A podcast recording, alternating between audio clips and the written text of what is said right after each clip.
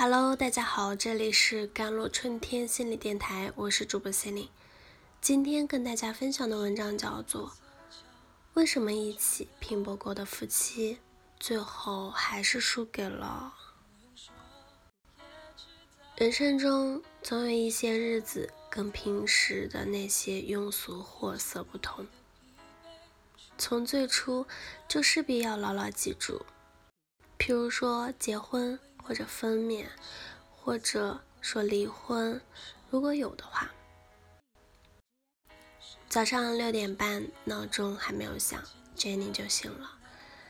她按了一下遥控窗帘，春天的阳光照了进来，明媚而细亮。她起床，穿上昨晚选好的深蓝色套装裙，比起二十岁的时候，略胖些。说实话，他从来没有想到，他四十八岁的时候，居然还能保持到这个样子，满意。他从抽屉里拿出了那支刻着他名字的万宝龙的钢笔。他还记得当初，他开心的笑着说：“这笔一定要来签至少过千万的文件。”这话有一种未卜先知的印记。今天他要去和田磊办离婚手续。他们的资产当然是过千万的。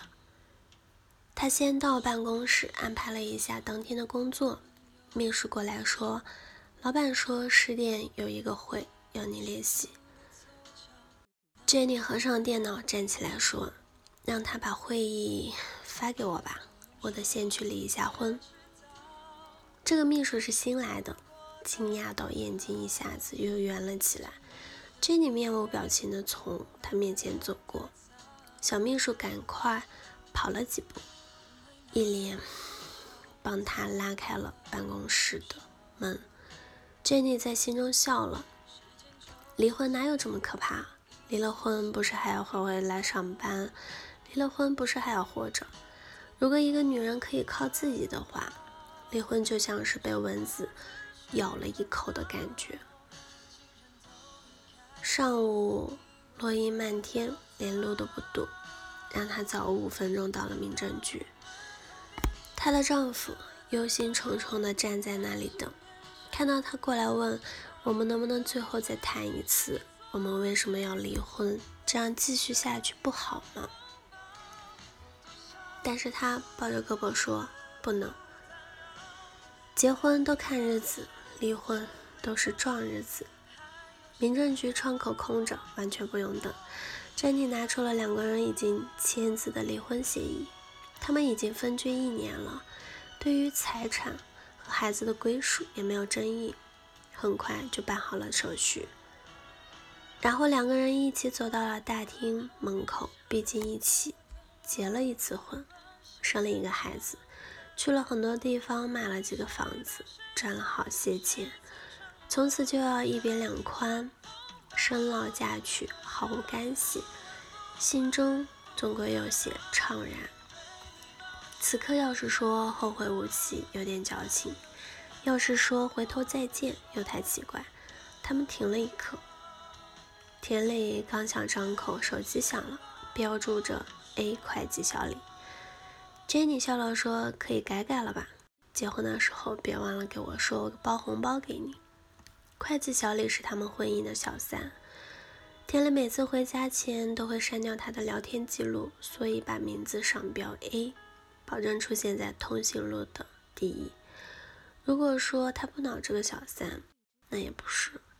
当初发现的时候，背叛总是一种撕心裂肺的欺骗。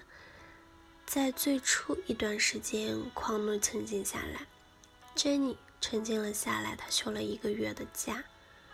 去了没有人，全是大自然的新西兰。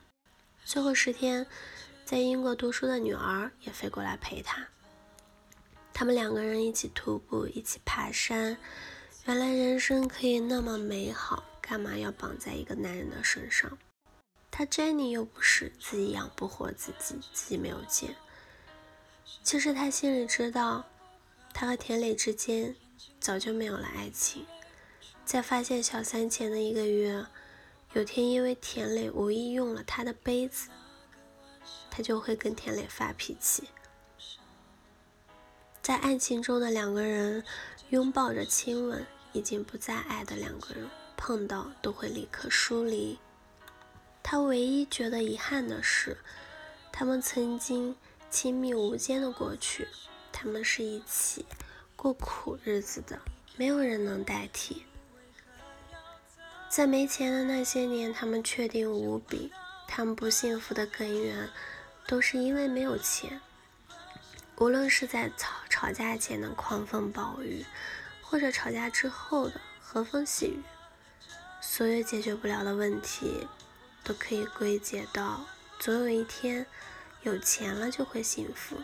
有钱了之后，他们彼此送过各自各种各样贵重的礼物。每一次觉得走不下去的时候，他们就互送礼物。可当物件越来越多，彼此对钱越来越不敏感，最后礼物还是买不到心灵相通的幸福。他们越有钱，走得越远，越疏离。没有钱的时候，不得不向生活低头；有了钱之后，我凭什么低头？原来人心是比钱更难搞懂的东西。要知道，早点晚点赚到的都是钱，可是感情错过了，就不会再回转。好了，以上就是今天的节目内容了。咨询请加微信我的公众号，手机微信号幺三八。二二七幺八九九五，我是 C 琳，我们下期节目再见。